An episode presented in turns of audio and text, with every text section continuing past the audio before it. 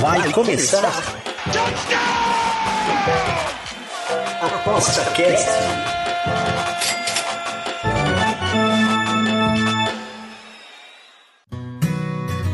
O ApostaCast é um programa apoiado pela SportsBet.io, o site das odds turbinadas.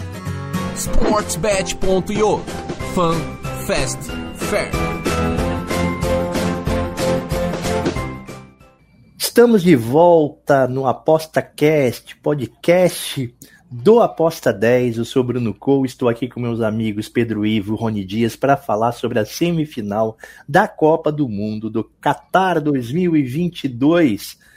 E semifinal essa que o Brasil não está, mas é, quatro times chegaram lá, dois tradicionalíssimos, um deles chegando na, digamos, cumprindo a sua história nos últimos dois, os dois, dois mundiais, e um totalmente novo, que é o retranqueiro da vez. Que é, vamos falar todos sobre isso. Primeiro vou, vou dar o meu boa tarde. Pedro Ivo, tudo bem? Boa tarde, Bruno. Boa tarde, Rony. Boa tarde a quem está nos ouvindo. Bom, boa noite ou bom dia, dependendo de quando você esteja nos ouvindo. Um pouco de surpresa, né? É, Marrocos chegando, Croácia passando do Brasil, Marrocos passando de Portugal, né? Então também não deixa de ser uma surpresa, apesar de Portugal ser uma seleção bem menor em relação ao Brasil. Mas França e Argentina confirmaram lá seus favoritismos e passaram para as semis também. Então tem uma, uma final aí que está se encaminhando, mas essa é a Copa das Surpresas, né? Não, não, não, duvido que tenhamos mais uma. Também quero dar o meu boa tarde, boa noite, boa madrugada para o Rony. Tudo bem, Rony Dias? Tudo bem, Bruno? Tudo bem, Pedro? Um prazer, todo mundo está ouvindo a gente. Pode ser bom dia, boa tarde, boa noite. É, realmente, semifinais de, de, de pelo menos duas surpresas. É, para mim, a Croácia conseguir repetir o feito de estar entre as melhores, as quatro melhores seleções é, é algo incrível. É, e Marrocos, então, nem se fala, mas com certeza essa torcida está fazendo uma diferença enorme para o Marrocos. Perfeito, perfeito. Antes eu queria da gente falar sobre esses quatro times aí e quais seriam nossas expectativas com relação às apostas. Vamos falar um pouquinho da, da, da derrota do Brasil, porque sempre é bom a gente né, como apostador, dar uma olhada com calma, né? Muita gente deve ter perdido dinheiro com isso, né, Pedro? Ah, bastante gente, cara. E não só pelo fato da, da seleção ter perdido, mas que muitos esperavam gols, né, também. É, eu, modéstia à parte, tinha o under nesse jogo, porque eu achava que a linha tinha sido jogada para cima por conta do jogo do Brasil contra a Coreia. Mas a Croácia sofreu muito pouco gol. Aliás, a Croácia é inacreditável que a Croácia tenha chegado numa semifinal de Copa do Mundo tendo vencido um jogo, né? Isso nunca aconteceu antes na história. Eles venceram um jogo e empataram quatro. É... Mas, enfim, a Croácia sofrendo muito poucos gols. Eu imaginava que a seleção brasileira teria é, alguma dificuldade, mas não imaginava que seria tanta. Achei que ia ser um a 0 ali, que nem foi uh, o jogo contra a Sérvia, por exemplo, né? Que são equipes que jogam muito parecido a Sérvia e a Croácia, apesar de se odiarem servos e croatas. Mas enfim. É... Eu acabei não, não estando nesse grupo, mas imagino aí que tem uma. Pela, pela linha e, e por tudo, imagino que, que tem gente aí que tem perdido dinheiro sim. E aí, Rony, a bebedeira foi difícil aí? Foi, foi triste depois do jogo? Como é que foi? Olha, foi mais triste ainda ver a Argentina vencendo. É, Ainda mais que eu, eu confesso que estava torcendo muito por um Brasil e Argentina. Como o Brasil acabou sendo derrotado, eu torci claro para a Argentina perder. Mas assim, é, é, foi, foi muito decepcionante, né? O Pedro até falou, realmente esperava um jogo mais difícil. Quando o Neymar fez aquele gol, eu pensei, pô, foi mais difícil do que eu imaginei, mas vamos passar no, né, o próximo jogo. Vamos ver o próximo jogo. Mas assim, com a eliminação assim, da, da, da forma que foi, realmente muito decepcionante. E aí agora a gente uh, fica é, torcendo para a Croácia, né? Mas a Argentina vem com um favoritismo interessante. Mas o Brasil foi com mais favoritismo contra que a Argentina, né? É, eu, eu particularmente aí já tô, já tô é, feliz com o fim da era Tite, né? Porque no fundo a gente pode perceber que a era Tite, apesar de, digamos assim, ter tido uma carreira né, vitoriosa aí nos, na questão de, de, vitórias e, e números e tal, é, eu acho que já estava envelhecendo, né? A seleção já estava envelhecendo a forma de jogar, não sei, né?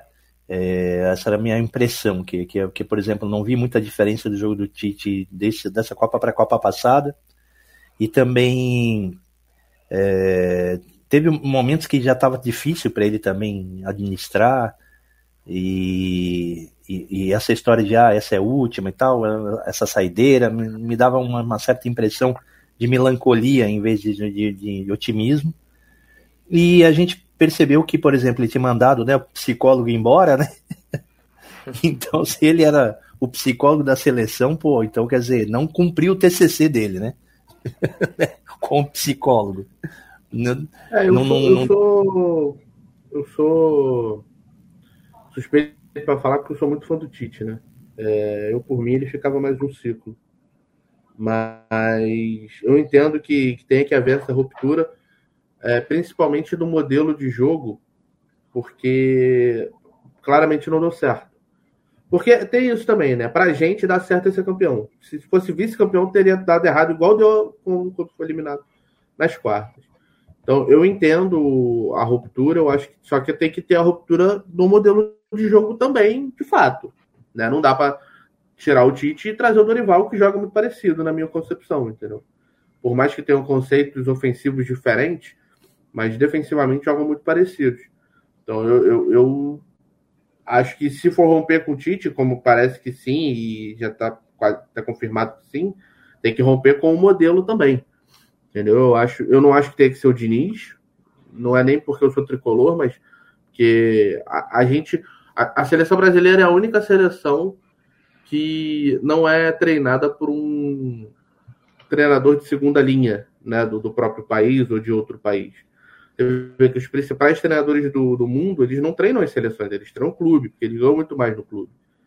Então, é, a seleção brasileira não. A seleção brasileira já teve o Guardiola, o Guardiola, dizendo que gostaria de treinar a seleção. Já teve o Mourinho dizendo que queria treinar a seleção brasileira. E eu acho que vai ser um estrangeiro. Eu tenho a minha, a minha, a minha preferência. Eu também tenho o que eu acho que vai acontecer. E eu acho que vai ter uma ruptura no modelo. E eu acho que pode ser interessante, sim. E você, Rony, o que, que tu acha dessa, dessa. Precisa de uma ruptura ou precisa seguir um caminho, de repente, é, ao mesmo do Tite, mas aperfeiçoado em, algum, em algumas situações? O que tu acha? Acho que é mais ou menos por aí. Acho que, na verdade, passou muito perto, né? Nas duas vezes que a gente foi eliminado assim, nas quartas de final, tanto para a Bélgica quanto para a Croácia, foi assim, foi no detalhe, porque o Brasil foi melhor em campo nos, nesses dois jogos, né? Que o Brasil foi eliminado, tanto em 2018 como agora. Acho que faltou, de repente, ter aquela, aquela questão do, do, do treinador ser mais cascudo, de repente, apesar de ser cascudo, mas de repente um, um treinador que chegue e consiga, é, não sei, ter aquele algo a mais, né? Então acho que de repente ser aperfeiçoado. Tem vários treinadores de ponta aí que querem treinar a seleção, então acho que o caminho pode ser por aí.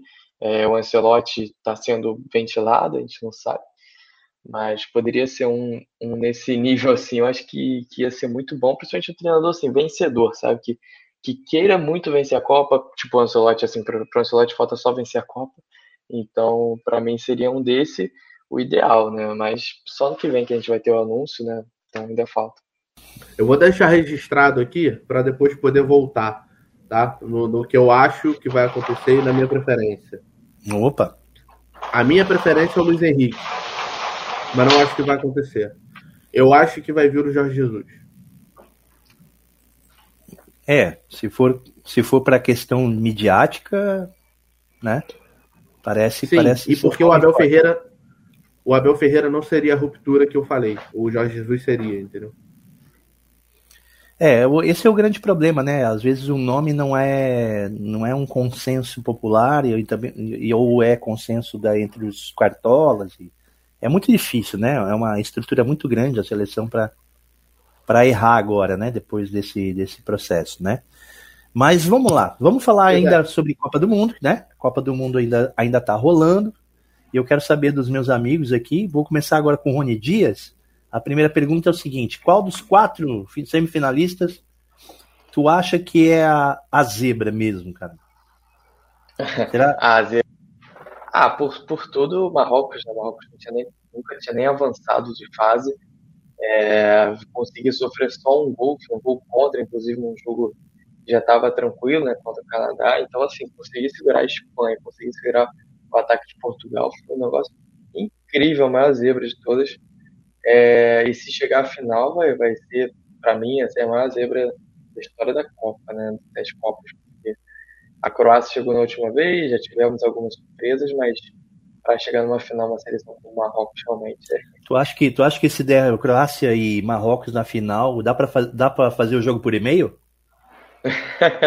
pois é, vão, vão sentar no gramado e, e esperar o ir para os pênaltis, né? Porque se bem que Marrocos conseguiu vencer Portugal, né? Venceu nos 90 minutos. É, tá mas certo. assim, para mim é, é, isso, assim, é uma, uma, final normal vai ser Argentina e França, mas do jeito que essa Copa tá, é completamente é, normal também uma das seleções ir, ir para a final.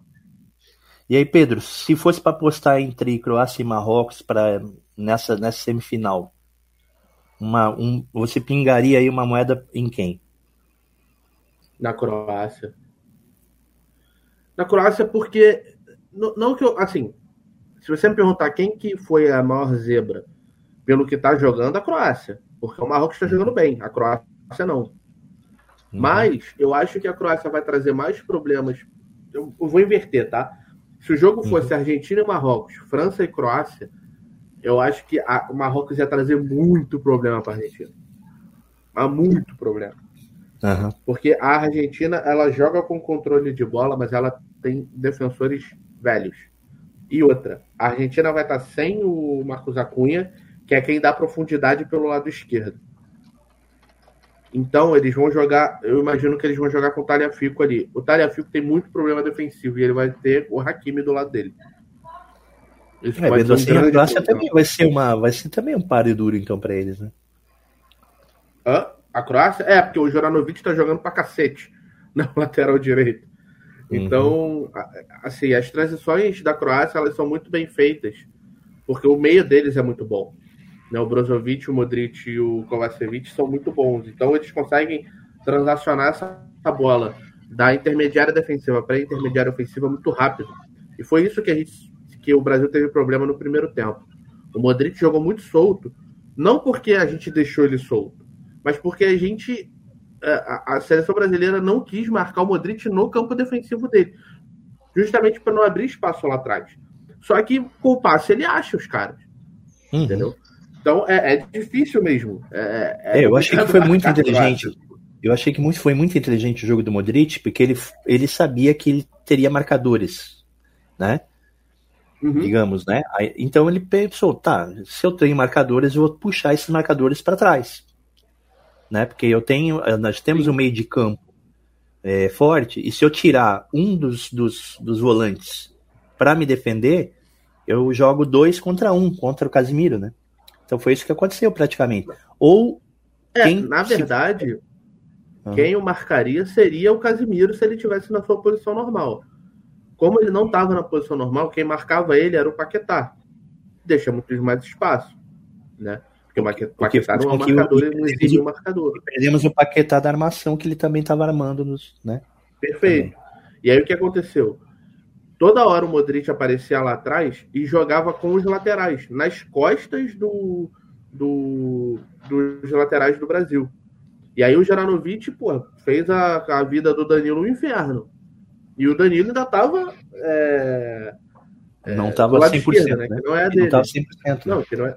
é. é então, assim, é, foi uma, uma, um esquema de montado muito bem montado pelo treinador da Croácia. Né? É, mas respondendo a sua pergunta, eu acho que a Croácia vai trazer grandes problemas para a Argentina do, da mesma maneira, muito parecido. Eles vão jogar muito parecido com o que eles jogaram contra o Brasil. Eu, uhum. A única coisa que eu acho que vai ser de diferente é que eu acho que eles não vão ter a posse da bola por, por, grande parte da partida, né? Como tiveram contra o Brasil. Basicamente porque a gente ia assistir o jogo e não vai deixar que isso aconteça, né? Mas quando tiverem, essa transição pode trazer muitos problemas para a Argentina, sim. O Rony, e o colocando na balança aí França e, e, e Argentina, que apesar de a gente saber que os dois são, tem bastante. É, digamos, qualquer uma delas tem uma tem um, narrativa né, para ser campeã e tal. Uns vão falar um da raça, outro da competência, outro de, de, de, de, de um, um, grupo mais unido e outro um grupo mais, mais voraz e tal. É, aqui nas odds aqui estão estão bem parecidos. Argentina 2,70 e França 2,10. É isso mesmo? É, elas se equilibram assim? Eu acredito que, na verdade, essa, essa distância assim, não, não é tão grande, né? Mas assim, a França só está mais favorita aqui, principalmente porque ela tem, teoricamente, o jogo mais fácil, né? Contra Marrocos. A, a França é, é, mais favorita contra Marrocos do que a Argentina contra a Croácia, né? Isso pelas casas de aposta. Então, essa diferença assim da França ser um pouquinho mais favorita, eu acredito que seja mais por conta disso. E a França também não encarou, ainda não teve prorrogação, né? Acho que isso faz uma diferença, principalmente quando você chega numa final. É, mas assim, de, vamos, vamos ver esses, do, esses jogos, né? Tanto a Argentina quanto a França. Mas eu vejo a França um pouco superior. A questão que eu acho é que a França foi campeã há quatro anos. Então, assim, é muito difícil ser bicampeão, assim, né, de forma seguida. Só aconteceu duas vezes na história das Copas. E, e eu acho muito difícil acontecer agora, ainda mais com a Argentina, é, depois de tanto tempo querendo vencer, a motivação enorme. Né? Beleza. O, o, o Pedro, e a, a, pra ti, a França, ela tem esse pezinho aí na, na, na já tá com a mão na Copa ou a gente pode segurar um pouquinho a onda? Cara, eu, assim, passando quem passe do outro lado vai ser jogo complicado, por dois motivos, né? A Argentina é Argentina, tem um time, um bom time, qualificado, vai trazer problemas. E a Croácia é, tem o retorno do ano passado, da, da Copa passada, né? A Croácia vai querer tirar a, a forra dela, né? Porque a final, para quem não lembra, foi França e Croácia. Uhum. Então, acho que tem esse fator aí que pode ser um fatorzinho complicador também. Porque a Croácia é o famoso que tem muito nos esportes americanos, né? Que é o jogo de vingança. Que é quando um time, por exemplo, ganha por uma margem muito alta do outro, e aí quando depois, quando tem o segundo jogo, por exemplo, que é na casa do adversário, é o famoso jogo de vingança, né? Então esse vai ser o jogo de vingança da Croácia. Mas ainda assim é uma final de Copa do Mundo, né? Então eu acho que talvez a França seja a maior favorita aí, depois da Argentina. Para mim, depois fica na ordem assim: França, Argentina, Marrocos e Croácia. Mas eu acho que a Croácia ainda pode trazer problemas para qualquer um dos três. Né? Perfeito. Ô, Rony, e falando aqui de apostas aqui, né? Vamos falar. Fala para mim sobre amanhã o jogo do, de, de Argentina e Croácia. Que que tem? Qual é a boa? É, é, gols, escanteios. É, então, confesso que tá, as linhas assim desse jogo estão bem complicadas, estão é, bem justas, assim. É, a Argentina está como favorita, mas assim, a linha de menos 0.5, ou seja, a linha justa que a gente considera para a Argentina vencer, uma vitória simples, ou a Croácia empatar ou vencer. É, eu, assim, é até difícil, não sei onde tem valor, assim, acho que a Argentina é, tem tudo para começar bem o jogo, como o Pedro falou, né, deve ter mais o controle de bola do que o Brasil teve contra a Croácia, é, a Croácia mais cansada também, tem, tem esse ponto assim pela, pela sequência de duas prorrogações seguidas. E a Argentina costuma sofrer no segundo tempo, né? Isso que eu acho interessante, assim. É, sofreu contra a Austrália, sofreu depois contra a Holanda, sofreu empate. É, então, assim, uma, uma aposta que, por exemplo, poderia que tem valor, assim, pelo que a gente viu desses dois jogos da Argentina, seria o segundo tempo da, da Croácia, a gente apostar numa Croácia, claro, dependendo como estiver o primeiro tempo, mas esperando de repente uma, uma reação, ou pelo menos a Croácia mantendo esse resultado, porque a Argentina a gente viu que caiu legal o nível no segundo tempo, né, nos dois jogos. Uhum. Perfeito aqui. Tem uma coisa aqui que é interessante que é essas apostas combinadas aqui na, na 365, né? A Argentina se qualifica, sete escanteios na partida e um chute, um chute e meio por Julian Álvares, né? Sei, sei que é uma combinação bem complicada, mas é não vejo assim difícil de acontecer, sabe? né? Tá 9,5 aqui a odd aqui, dá uma pingadinha aqui, tá, tá até interessante aqui, né? Mas eu acho que é uma live, né? Na live aqui é mais fácil da gente ter uma, uma noção, né? O que, tu acha, Pedro? É. Cara, eu vou te falar, é, a, a defesa da, da Croácia vem muito bem. O, aquele Guardiol joga demais, aquele moleque. Ele tem 20 anos só. Grande. Uhum. É, ele vai estar em breve num time grande. Ele joga no, no Leipzig, se eu não me engano. É, Isso. E em breve ele vai estar numa equipe grande aí já. Mas uh, a Argentina chuta muito de fora da área, né? Então tem esse benefício aí para aposta em chutes a gol. Né, o Messi arrisca bastante, o Enzo Fernandes já tem chute de fora da área bastante também.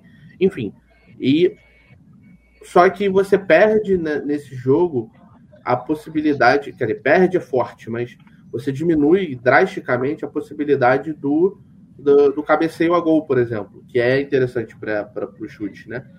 Porque a defesa da Croácia pelo alto é muito forte, eles são bastante altos. Né? Então, é, o time da Argentina é mais baixo, mais habilidoso, mas mais baixo. Então você perde essa, essa possibilidade da cabe, do cabeceio, né? É, então eu ponderaria essa aposta justamente por isso. Pelo mesmo motivo que eu ponderei a aposta de gols do Messi, por exemplo, que está 2,30, mas eu imagino esse jogo com poucos gols. Então é, é, é complicado você pegar uma odd de dois e pouco num jogo que eventualmente pode até ser 0 a 0 1 a 0 com gol de um, um jogador aleatório, e você pegar uma odd de 2,30 para um jogador específico fazer um gol. Né? Então, eu, eu, eu mandei a aposta lá no aposta 10 da Argentina para vencer o jogo, que eu acho que eles vão vencer o jogo. Acredito que vai ser complicado, mas um a zerinho aí eu acho que a Argentina consegue. Eu acho que a Argentina não vai sofrer tanto quanto o Brasil, apesar do Brasil só ter sofrido um chute ao gol, né? Na prorrogação, inclusive. É, mas eu acho que a Argentina não vai sofrer tanto com a posse de bola da Croácia e acho que é, eles vão ter um domínio maior do jogo do que o Brasil teve quando dominou. Então acho que a Argentina consegue aí num, lance de genialidade do Messi, ou num, numa bola cruzada pelo chão na área, por exemplo, o Julio Álvares é, completar, um chute de fora da área, alguma coisa desse tipo aí, para a Argentina conseguir marcar. Já emenda aí, Pedro, antes da gente passar para o Rony, já emenda a tua, tuas, a tuas, talvez aí alguma boa, a boa da França contra Marrocos. Qual seria? Seria Under também? É, cara, eu, eu vou estar na, na, linha de total, porque eu acho que eles entenderam que não adianta você colocar o total em 2,5 e, e, e largar para as pessoas pegarem, é, porque esse, a, essa Copa está sendo muito de under, né? Então você vê que eles já ajustaram a linha e eles não ajustaram para 2,25, a linha do jogo, né? Então eu uhum. acho que vai ser under também, porque primeiro a França, eles têm o, é, o, o, ataque mas a defesa da França também é muito forte. Né? E o, o Marrocos também tem uma defesa forte, uma defesa que foi com os gols, sofreu um gol na Sim, sim. sim. É, então, é, a França talvez também tenha dificuldade nessa questão, né? E lembrando, vou lembrar mais uma vez, para vocês ouvirem aí de novo.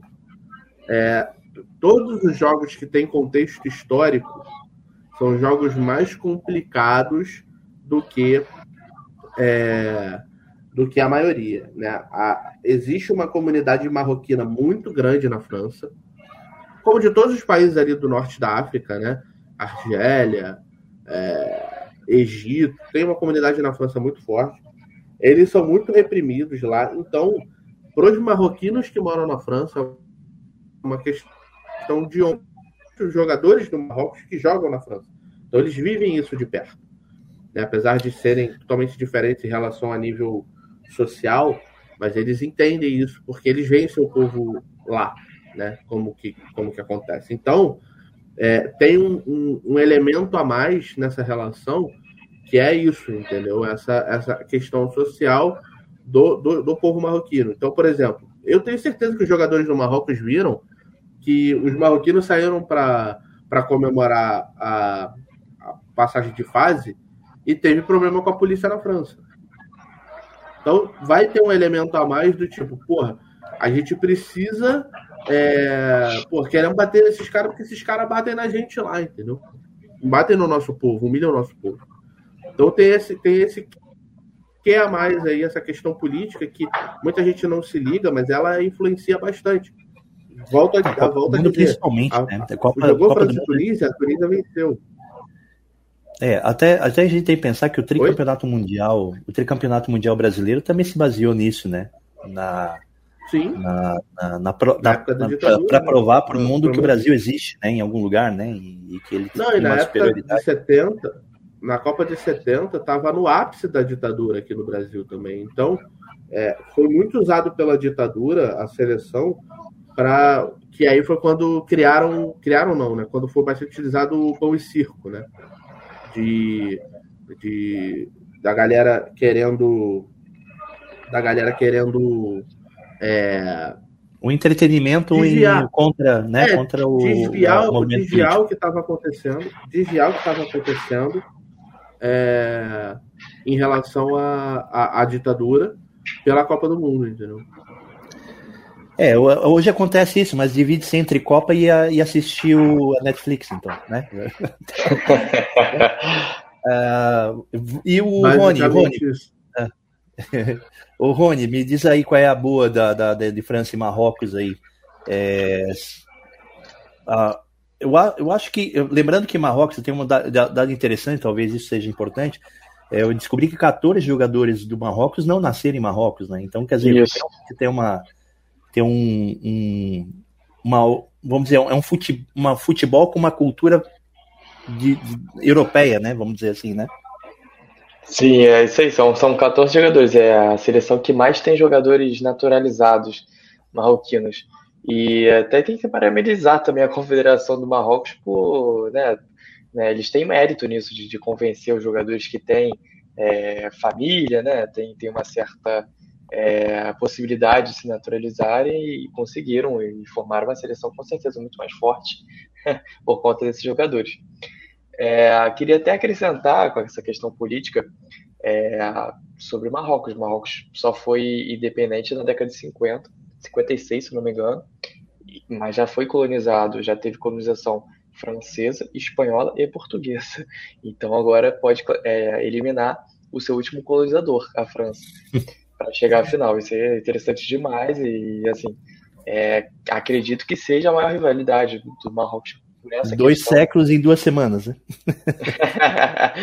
é, tem, uma, tem uma questão diferente, né, para o Marrocos. É, e assim, aonde eu vi mais valor, tá, esse jogo, eu acho que a Argentina e Croácia é um jogo que tá difícil, as linhas estão, assim, muito esmagadas para se apostar, muito complicado. Mas França e Marrocos, assim, é pelo menos onde eu vi mais valor. Se vai acontecer ou não, é complicado, é Copa do Mundo, é, as coisas não costumam acontecer como a gente, como a gente imagina, né? E as equipes também não costumam ser tão constantes, elas costumam é, ser mais irregulares. Né?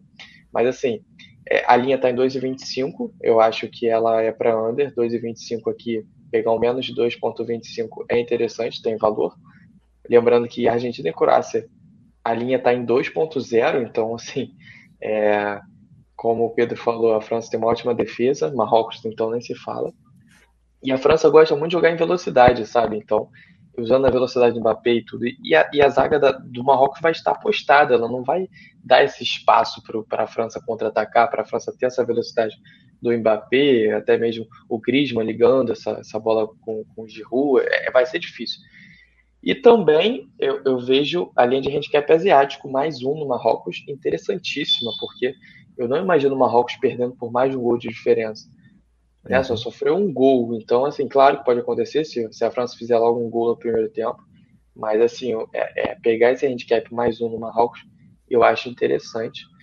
É, para pré-live, né? Durante o jogo as coisas podem mudar, mas para pré-live eu vejo valor nessas duas, nessas duas apostas aí. Perfeito, meus amigos, perfeitos. Eu acho que a gente já fez um balanço legal aqui sobre o que vai rolar na semi. É, infelizmente o Brasil não está lá, mas ainda quem gosta de futebol na veia, vai ter, um, vai ter alguns espetáculos interessantes, é, muito além do futebol, né? Até uh, é, uma, é uma questão até de, de, é, de, de, plástica, beleza? É Messi de um lado, Mbappé do outro, é Modric. Esses caras também são os caras que fazem a diferença no futebol mundial, né? E espero encontrar vocês aí na final, então, né? Pra gente finalmente dar uma olhada em quem estava mais perto aí das, dos prognósticos. Beleza, Pedrão? Perfeito. E é bom também para quem quer apostar nos jogos, né, que o Brasil não esteja, porque geralmente quando, quando o Brasil tá, a galera vai beber, vai fazer outras coisas e quando bebe é bom não apostar. Né? obrigado, Rony. Pô, obrigado, obrigado, Bruno, obrigado, Pedro. Prazer falar com vocês. Tá, até a próxima. Fechamos mais um ApostaCast semana que vem e já estamos, já estaremos com as finais, com todos os tipsters aqui do Aposta 10. Obrigado para quem estava aqui até agora e até a próxima. Tchau. O ApostaCast é um programa apoiado pela SportsBet.io, o site das odds turbinadas. SportsBet.io Fun, Fast, Fair.